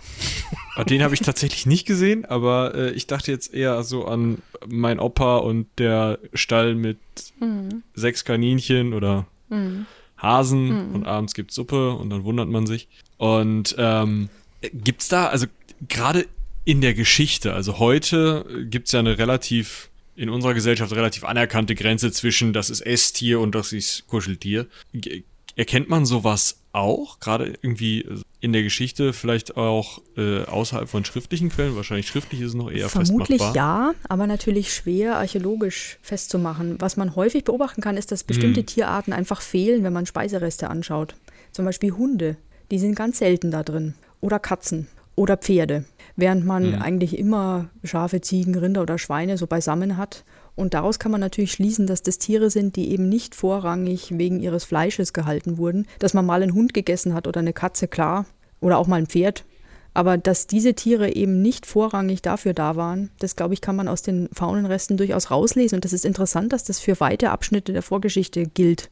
Also das sind einfach Tiere, die was Besonderes sind und Besonderes waren auch immer und die im Fundgut dann auch eine besondere Rolle spielen, weil sie nicht Teil der Speiseabfälle sind, sondern eher dann auch mal in Bestattungen sich finden. Beizvögel übrigens auch ab und zu mal. Selten, aber kommt vor. Aber auch mal ein Hund, der besonders bestattet wird. Katzenbestattungen gibt es auch, aber sehr, sehr selten. Ja, also dass die einfach besonders behandelt werden, auch im Tod. Das kann ein Indiz dafür sein. Nicht das bestattete Schwein. Kommt, kommt so auch vor, war. aber da muss man dann schon wieder aufpassen, ist es nicht vielleicht auch ein Opfer dann? Aber es kann natürlich auch mal ein besonderes Schweineindividuum gewesen sein, was jemand sehr wertgeschätzt hat. Das ähm, ist nicht, gibt es ja heute tatsächlich auch noch ab und zu, dass Leute ähm, ja, Schweine, also eine besondere Beziehung zu einem Schwein aufbauen und das dann immer im Haus halten sogar. Ja, so eine praktische laufende Biotonne, warum nicht? Außerdem sind die äh, sehr intelligent, manchmal, äh, manchmal so klüger als so mancher Hund. Ja, kann, kann ich mir schon vorstellen. Ein Onkel von mir hatte einen Schweinehof. Die waren schon Die ganz ehemalige süß. Studentin hatte auch ein Schwein, das wurde ihr als Zwergschwein oder Minischwein verkauft, meine ich, und äh, hatte dann tatsächlich am Ende 99 Kilo. Und ich glaube, ab 100 Kilo ist es kein Minischwein mehr. Aber 99 Kilo Schwein ist auch Oh ein Mann. großes Schwein irgendwie. ich gerade sagen. ich- Also, das muss doch mindestens Ja, vor allem hatte sein. das ein Problem mit Männern. Das war ein Eber und der fand Männer Oh. nicht gut. Der ist dann da, ähm, ja, manchmal rabiat dagegen vorgegangen. Das klingt unangenehm. Also, wenn man sich das mal überlegt, dass ein 99 Kilo Eber rabiat Ja, gegen Männer vorgeht, dann Würde ich äh, die Nee, Flucht ergreifen. ich nicht. ja, das, aber auch das ist ja schwierig. Ja. So Schweine sind ganz schön schnell. Also, Meine Mutter hatte mal Ah zwei ja, Ziegen. cool. Und ähm, eine davon, die war auch äh, relativ groß und äh, die, das war, also man musste auch schon wissen, was man tut, wenn man da ins Gehege ging, weil die war zum, gerade zum Ende hin war die auch Missmutig. missmutig, ja. Also da musste man schnell, schon schnell die Finger an die Hörner bekommen, sonst hatte Ah, man die sonst wo ja, sitzen. Das kann sehr war- unangenehm sein. Also, Ziege im Bauch ist unangenehm. Und Michi, hattest du auch mal einen wütenden Kanarienvogel oder sowas? ich hatte mal einen Kanarienvogel, den habe ich allerdings seit nach, glaube ich, drei Jahren, also einen Wellensittich, der hat es aber, wie gesagt, nur drei Jahre geschafft. Der hat sehr gerne Fernsehen geguckt. Und, ähm, ja, aber Star man soll Trek ja dann mit dir zusammen, oder? Ja, ging ja nicht anders. aber immer geflogen. Und, na, aber man soll die ja eigentlich nicht alleine halten. Ähm, und, aber ich war noch zu klein, um das zu checken. Und naja, das war dann nicht so cool, glaube ich, für ihn. Der ist halt ein, zwei Mal gegen eine Scheibe und alles nicht so. Aber ich war halt, keine Ahnung, Grundschule. Also, der hat aber auch eine schöne Ah ja, das Bestattung. ist- wäre Den archäologisch interessant. Ganz vollständig. Genau, unter so einem Stein. Den Stein gibt es auch noch und so. Den würde Ja, man und dann würde man finden. wirklich verwirrt sein, weil der Oder ja ein exotischer Vogel ist. Also da würde man sich dann schon Gedanken machen müssen, wie das passieren konnte. Aber ist das nicht mittlerweile ja, schon, also schon. üblich? Aber wenn wir jetzt den Zusammenhang nicht wüssten, dann würden wir, oh, Import aus Australien, das ist ja toll. Ja. Und Die ja, müssen reich gewesen sein. persönliche Beziehungen oder Das ist ja sowieso so ein interessanter, Sch also man, man macht ja viele, auch wahrscheinlich relativ weit gegriffene Schlüsse da, ne? Also gerade wenn man versucht, mh, ich sag mal genauer als, naja gut, dieser Hund, dieses Schaf, dieses Schwein hat jetzt bei diesen Leuten hier gelebt zu werden, sondern vielleicht, was hatte der für eine Rolle oder so, da muss man doch wahrscheinlich auch, naja, viel äh, wissenschaftlich Ja. kreativ sein vielleicht. Also es hilft natürlich, wenn man nicht nur die Knochen dann betrachtet, sondern auch schaut, was sind für bildliche Darstellungen auch noch da, denn oft werden besondere Tiere auch besonders gern bildlich dargestellt, sodass man daraus noch was lesen kann. Und auch über das Verhältnis zwischen Mensch und Tier können Bilder natürlich viel aussagen. Äh, am besten dann, wenn es nicht nur Einzelbilder sind, sondern wirklich Mensch und Tier in Interaktion, äh, was dann spätestens so ab der Bronzezeit irgendwie der Fall ist. Und äh, das gibt nochmal ganz interessante Einblicke in dieses Zusammenleben.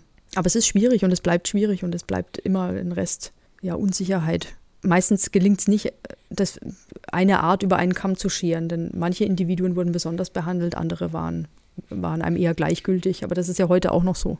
Ja, klar, Eben, Straßenhunde. Ja. Oder die im, also find mal ein Tierheim. Ja, ja. Oder, oder ja Leute, die eine Ratte halten, die sie auf der Schulter spazieren tragen. Und andererseits haben wir Ratten im Labor oder Ratten als Schädlinge. Also ein Tier kann mit verschiedenen Labeln versehen werden und dann unterschiedliche Bedeutungsinhalte mhm. erfüllen für den Menschen.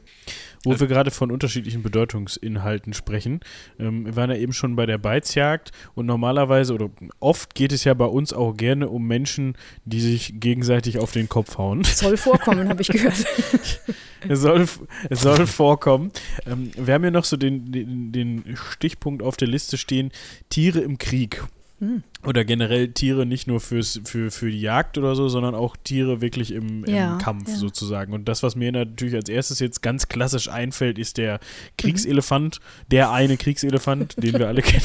Ich hätte ja ans ja, Pferd gedacht, aber bitte denk an Elefanten. Ja, das ja, das Pferd ist natürlich, ja, äh, klar, ist ja naheliegend, aber das ist ja nicht so spannend wie, wie der eine Kriegselefant. ja, wobei die Pferde das schon relativ revolutioniert haben, würde ich sagen, das Kriegswesen. Denn da potenziert sich natürlich die Geschwindigkeit, die man hat um ein Vielfaches. Aber es sind auch Hunde eingesetzt worden im Krieg. Also das wissen wir aus dem vorderen Orient, dass es wirklich Kriegshunde gab, so große, schwere, Molosser-artige, also so Bulldoggenartige oder so Mastiff-artige Hunde, die man dann äh, für den Krieg eingesetzt hat und die, was bestimmt auch ganz furchtbar war. Also könnte ich mir vorstellen. Ja, stelle ich mir auch nicht so angenehm vor, wenn man dem dann irgendwie auf dem nee, Schlachtfeld Nee, und dann, begegnet. wenn man Pferde hat, Pferde, Pferde auf denen man reiten so kann einerseits, aber Pferde, die man natürlich auch von Streitwagen spannen kann, wo man unglaublich schnell ist und wo man dann vielleicht zwei Personen drauf hat, eine, die lenkt und eine, die dann vom Wagen aus kämpft äh, mit Fernwaffen. Also das, da muss man sich ganz neu aufstellen, wenn man Krieg führen will, um mit sowas umgehen zu können.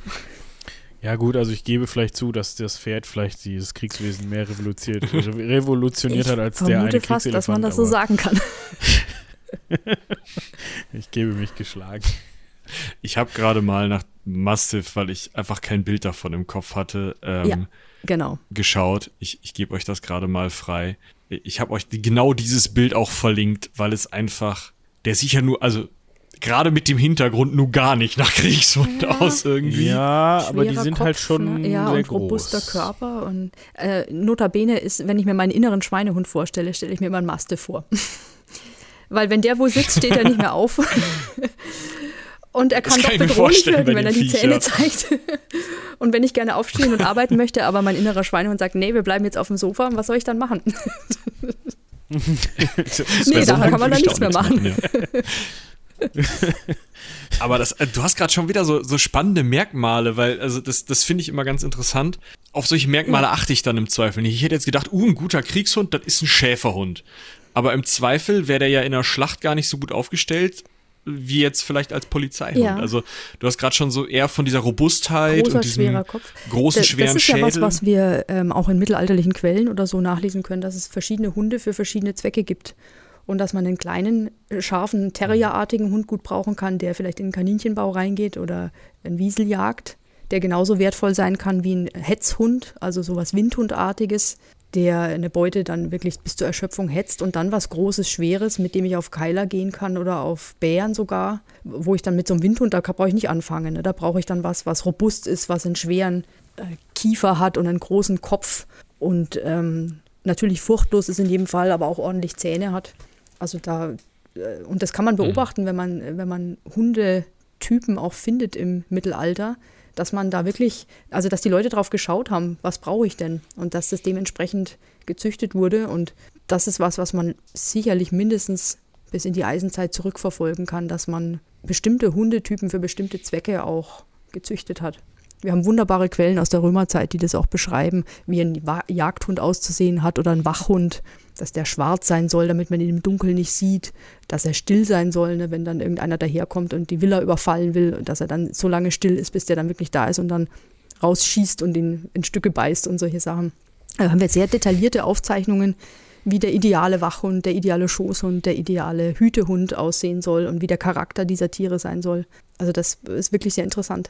Und das findet man ja wahrscheinlich Ja, kann man finden, wieder, ja. Also gerade ab der römischen Zeit gibt es da auch wirklich strikte Trennungen. wo man wirklich drauf geguckt hat, dass sich da nicht so wild herum gepaart wird, sondern dass man wirklich ähm, Hundetypen voneinander absondern kann. Aber auch in so Siedlungen wie zum Beispiel Manching, dieser großen keltischen Stadt in, in der Nähe von Ingolstadt, gibt es schon zwei verschiedene Hundetypen. So ein bisschen einen kleineren, niedrigeren, der so vielleicht 45, 50 Zentimeter hoch ist und dann einen größeren, wo man schon überlegen kann, ja, waren das für zwei verschiedene Arten der Jagd vielleicht? Mehr sowas zum Hetzen und mehr sowas zum Stellen? Oder ähm, war das eine mehr so für Schädlinge in der Siedlung, die klein zu halten, und das andere eher für die Jagd? Also das kann man beobachten. Das war, war sicher so, dass man das entsprechend ja, durch Zucht hervorgebracht hat.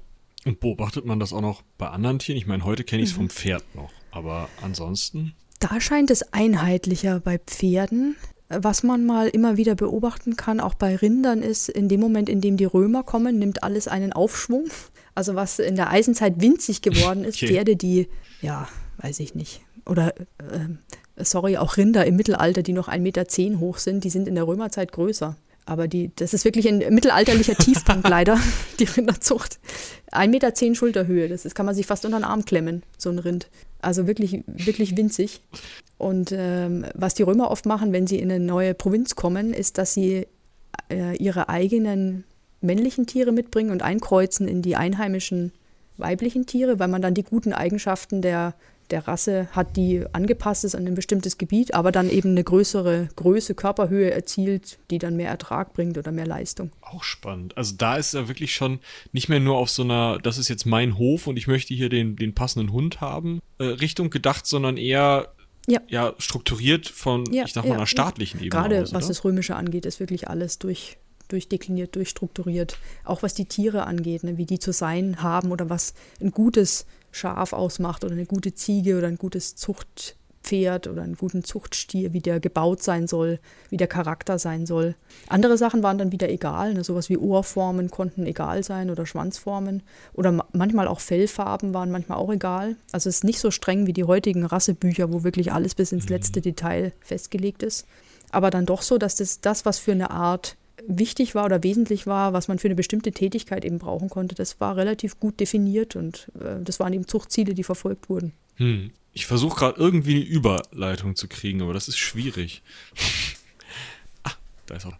Ähm, ich wollte irgendwo in die, in die Richtung, also wir, wir, haben jetzt viele Tiere und viel über Tiere gesprochen, die den, äh, die verändert wurden vom Menschen, vom einreisenden Menschen, aber andersrum hat das natürlich auch stattgefunden. Da bin ich mir mhm. doch relativ sicher, da gerade noch genug aufgepasst zu haben im Archäologiestudium.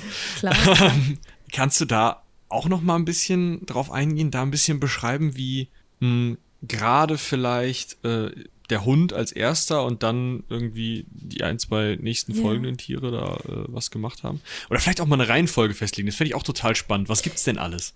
Also ja, was klar. kommt wann also, vielleicht? Das ist auch noch ein ganz klar, anderer Punkt, also aber irgendwie. Ja mit dem Hund und ich weiß nicht, ob da schon so eine große Veränderung in menschlichen Gesellschaften stattgefunden hat, in dem Moment, in dem man Hunde Hunde hat, weil die, weil die sich doch sehr gut einfügen in menschliche Gesellschaften und weil die sich ähnlich ernähren. Ähm, das ändert sich dann ein bisschen, wenn andere Haustiere dazukommen, wo Hunde dann so eine Mittler, so eine Zwischenstellung einnehmen zwischen Menschen und anderen Haustieren, weil sie ja selbst Haustiere sind, aber eben zum Beispiel helfen, andere Haustiere zu hüten oder zusammenzuhalten, äh, weil sie eine, äh, eine der, einer der wenigen Karnivoren sind, die mal domestiziert wurden. Die meisten anderen Tiere sind Pflanzenfresser, also weil sie im Prinzip auch Nahrungskonkurrenten sind. Also Hunde Hunde nehmen oft Mittlerstellungen, so Zwischenstellungen ein zwischen Mensch und Tier.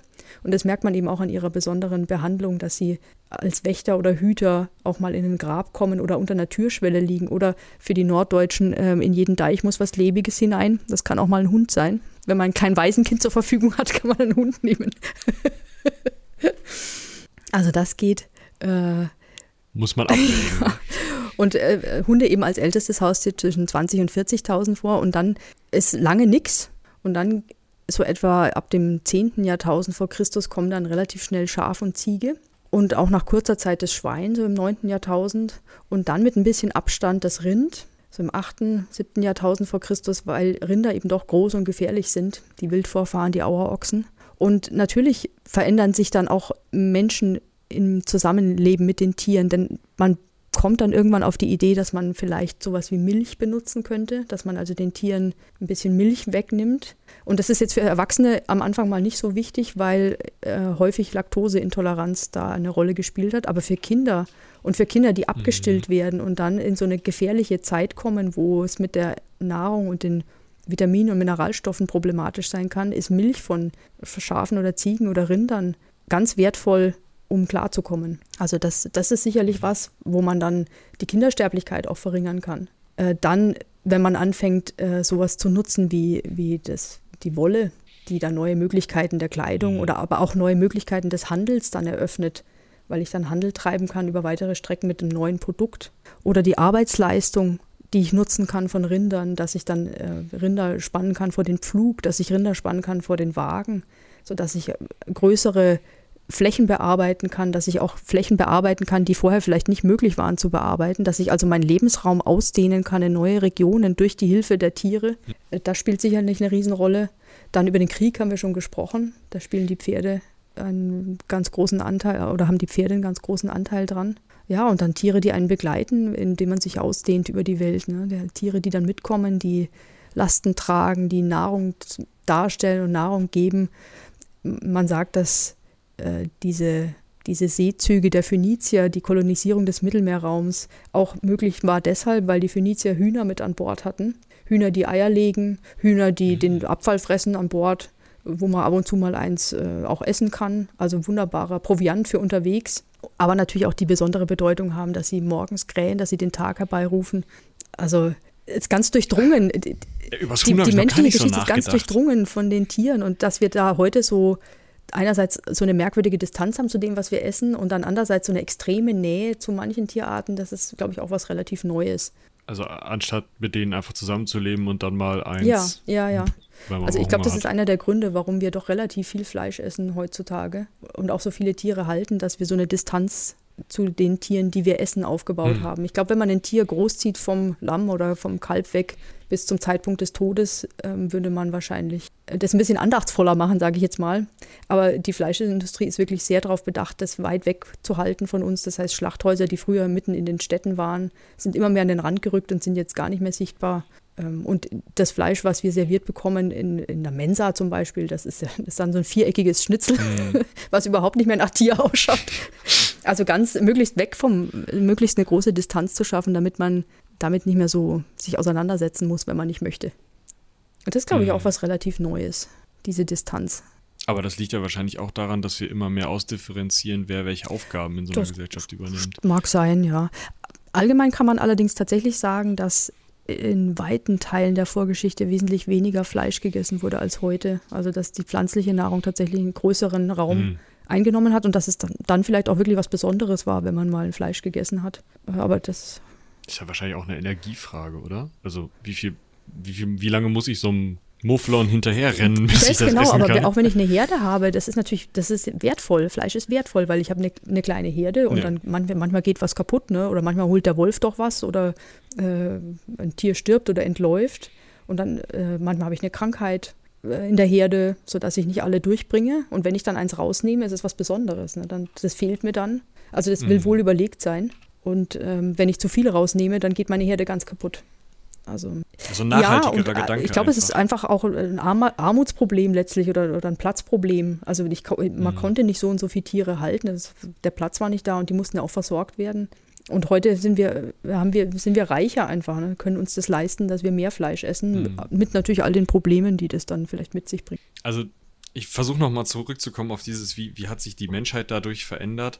Diese Sesshaftwerdung und dieses, ähm, naja, ich, ich habe meine Herde, wobei es gibt ja auch herdenführende Nomaden. Ja, so also pastorale das, Gesellschaften gibt es durchaus auch, ne? dass, man, dass man also die Tiere mit Hirten wegschickt. Das gibt es auch, ja. ja.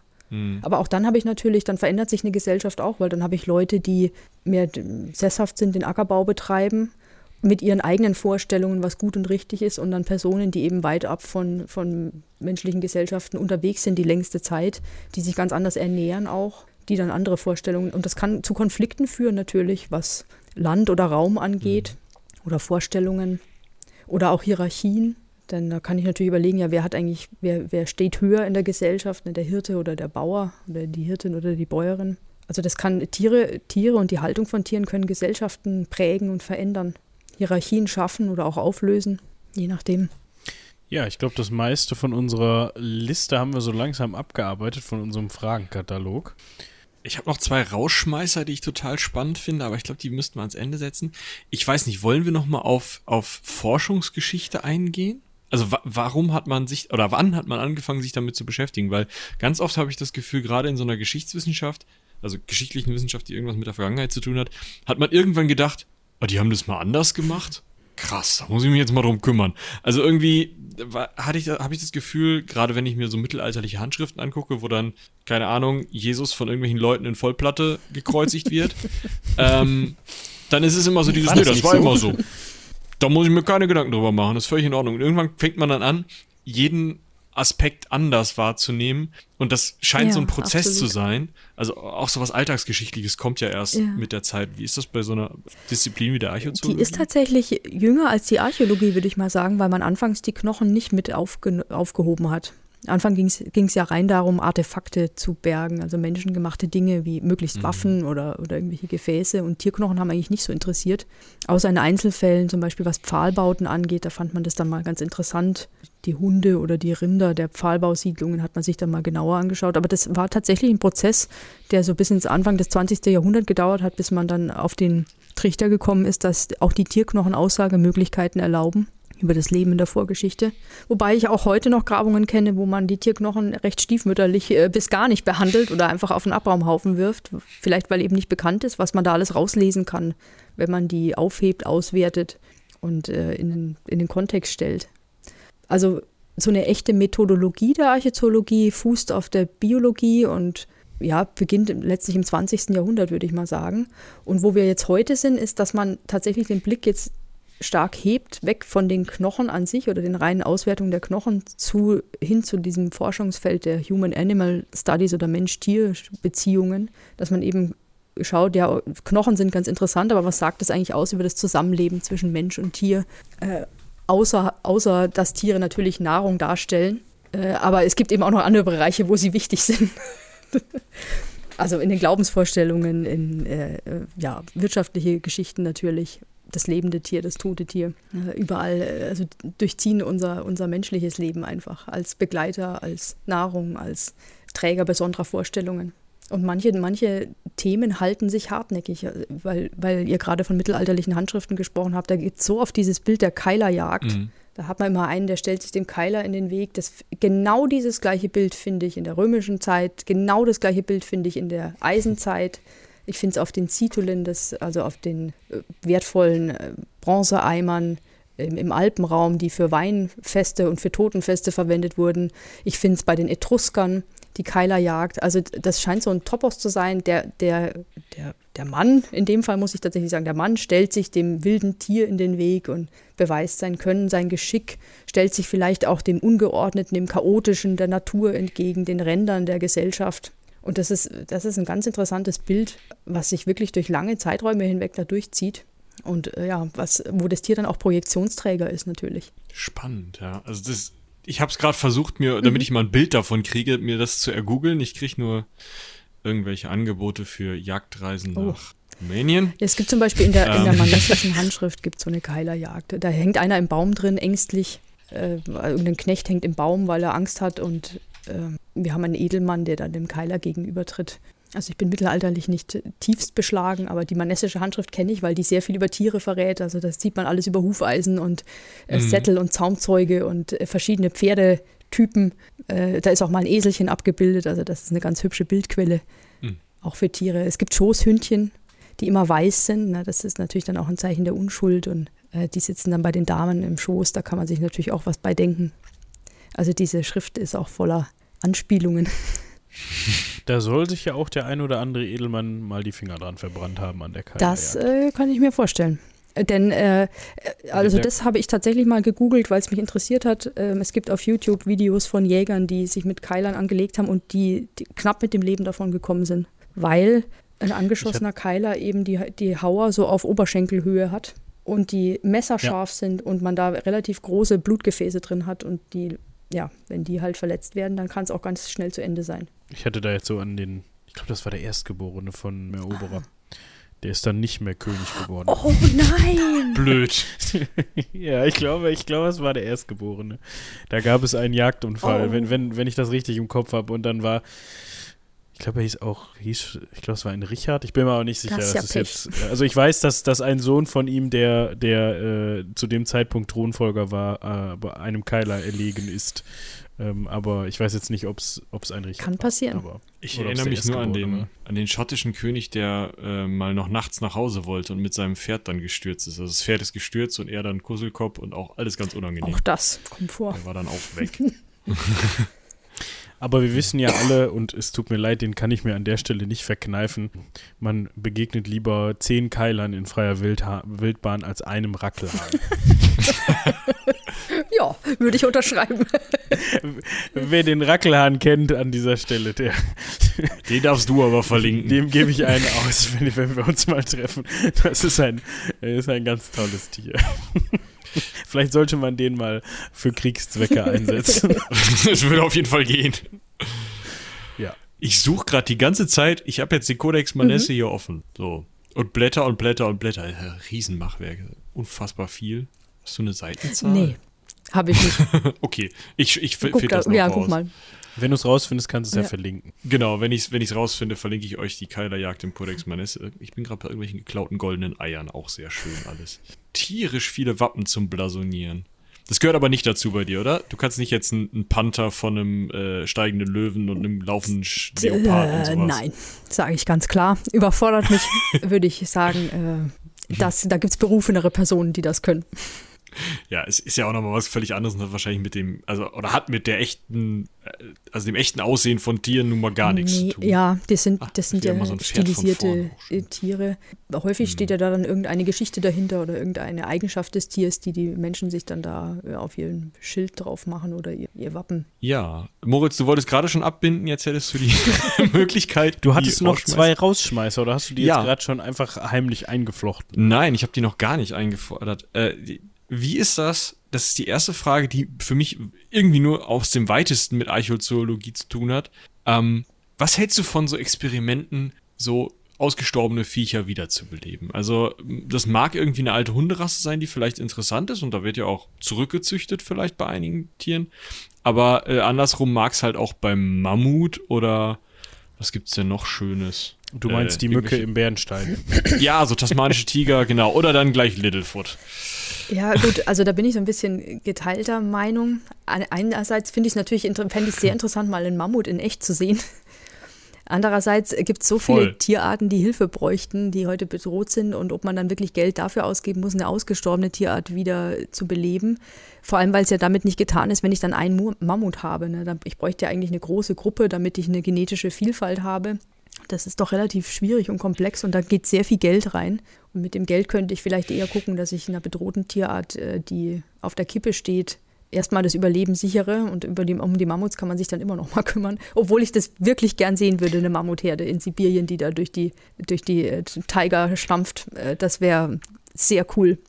Aber wenn ich realistisch wäre, würde ich sagen, könnte das Geld auch woanders hin tun, wo es vielleicht mehr, mehr Effekte hat.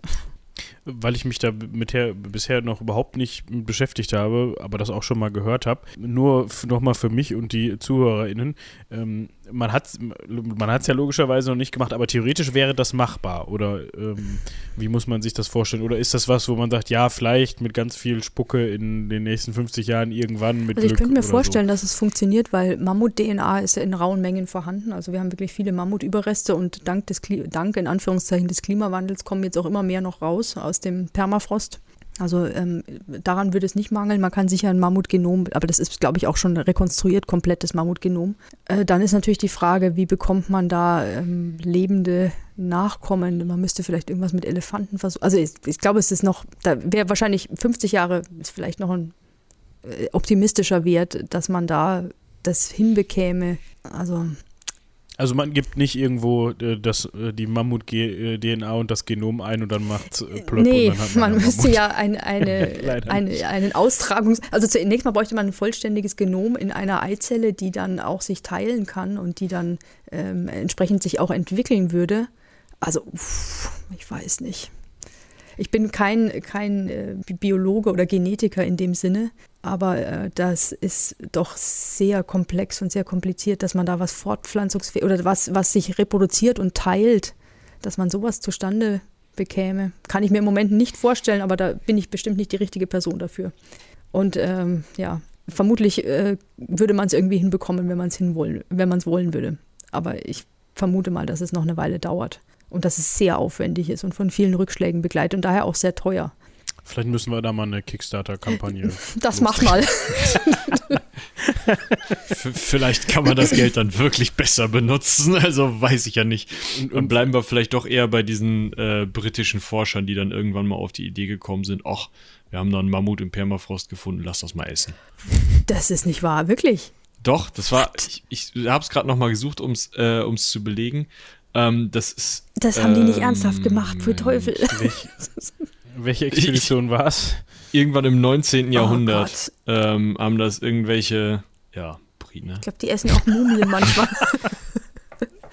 ja, eben, also das ist ja das ein oder andere Mal schon. Ich suche gerade. Ne? Wir haben sicherlich auch die ein oder andere Britin beziehungsweise zumindest eine Person fällt mir da ein, die wir neulich mal in den, Mail, in den Mails hatten, ähm, unter der, der, Zuhörerschaft. Oder, oder wenn es nur, glaube ich, irgendwie Bekannte von Leuten waren, die uns zuhören. Ähm, bitte, ne? Das Nein, nehmt Fühlt euch persönlich. an der Stelle ganz besonders auf den Schlips getreten.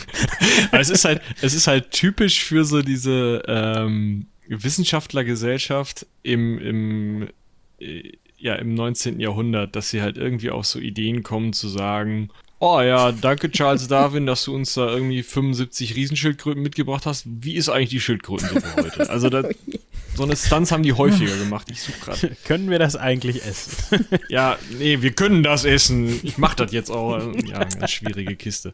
Ich meine, also, aber wenn man Mammut im Permafrostboden findet, dann hört sich das vielleicht eher so an, dass man gerade zufällig ähm, von seinem festgefrorenen Schiff runtergekommen ist, nichts mehr zu essen hat und äh, die Finger alle abgefroren sind und man dann da mal dran knabbert, um nicht zu sterben. Aber weiß ich nicht, dann war es vielleicht doch eher einfach aus Neugier. Ich vermute, es war Neugier. Ja, das war Genau, es war sogar, oh, es war sogar im 20. Jahrhundert. Es war am 13. Januar 1951 51. der Explorer Club. Ja, der Explorer Club. Der hatte Mammut-Barbecue. Die hatten Mammut-Barbecue, ja. Das ist nicht ganz ungefährlich, weil natürlich in dem Permafrost äh, auch Bakterien enthalten sind, die womöglich überlebt haben können und die ähm, nicht so geeignet sind für uns oder die uns auch gefährlich werden können und mit denen unser Immunsystem nicht mehr umgehen kann. Also da darf man gespannt sein, was da noch so rauskommt in den nächsten Jahren. Aber ein Mammut, ein eingefrorenes Mammut würde ich nicht essen. Nee. Nee. Warum auch? also schon mal. Dann lieber diesen einen Schokoriegel, der dann äh, Anfang des 20. da von, davon übrig ist.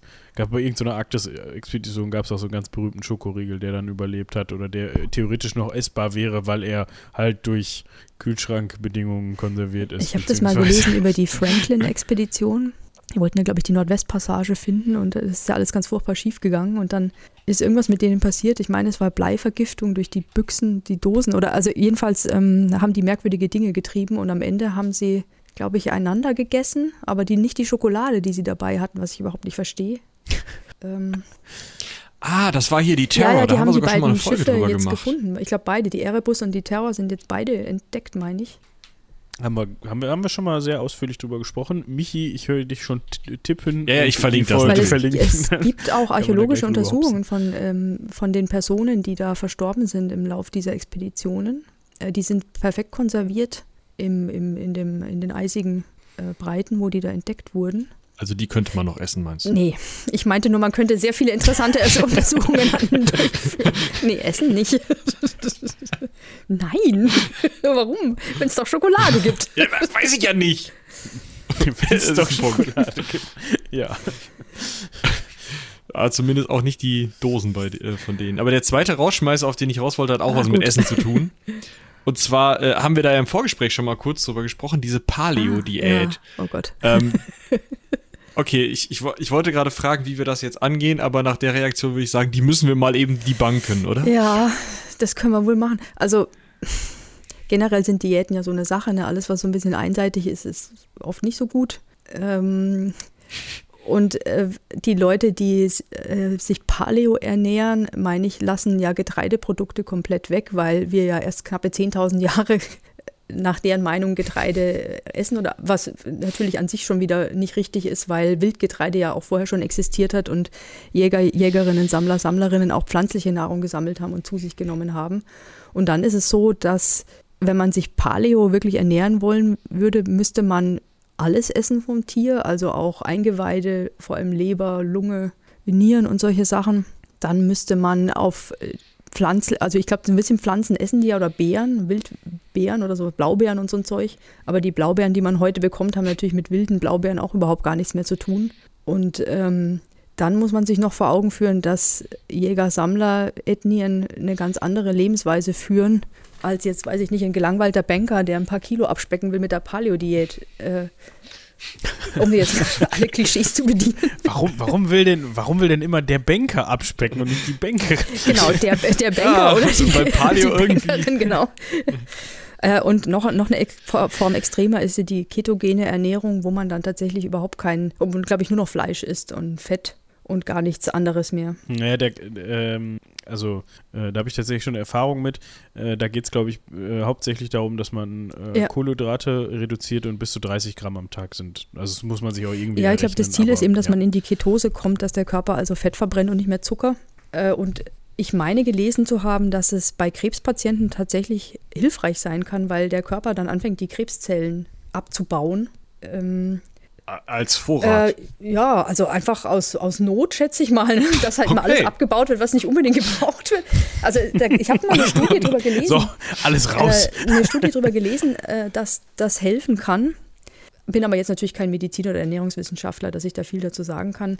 Jedenfalls ähm, ist es nicht wahr, dass Jäger, Jäger, Jägerinnen, Sammler, Sammlerinnen ausschließlich Fleisch oder so ein Zeug gegessen haben. Die haben alles Mögliche gegessen, auch Wurzeln und Knollen und Kräuter und Salat und äh, was eben, was eben greifbar war und was vorhanden war auch äh, verdautes, ähm, verdautes Pflanzenmaterial aus den Mägen von Wiederkäuern zum Beispiel.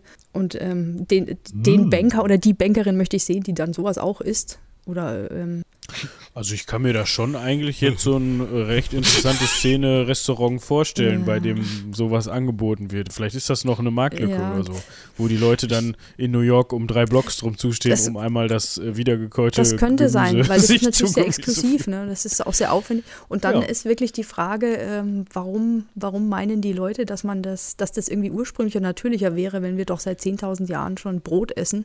Also weiß ich nicht, was verstehe die, versteh die also, Denkart dahinter nicht so ganz.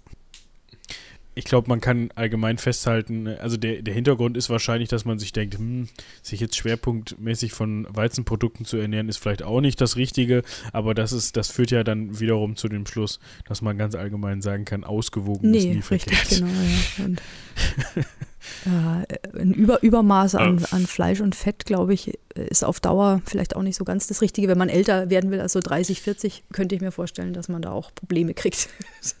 Ja. ja, da wollte ich gerade hin. Also inwieweit ähm, wir wissen, also es gibt ja immer diese Statistik, oh, die sind nur 34 geworden ja, oder so. Da habe ich jetzt schon häufiger gelesen, dass das eher Bullshit ist. Ja, wenn man ist. halt tote Babys und tote alte Leute zusammenrechnet, kommt man dann auf 30. Ne? Also wenn ich eine 60-jährigen und ein nulljähriges mhm. Kind zusammenrechne und durch zwei Teile, dann komme ich bei 30 raus. Aber das ist, so kann man es natürlich nicht äh, berechnen. Aber allgemein ist natürlich so, dass äh, ohne moderne, und das ist tatsächlich ein Grund, warum ich lieber heute lebe als in der Vergangenheit, ist die Errungenschaften der modernen Medizin. Denn äh, man muss sich nur mal ansehen, wie so Skelettmaterial beisammen ist von Menschen und Tieren, was man ausgräbt, wie diese Menschen, was die halt so für Probleme hatten.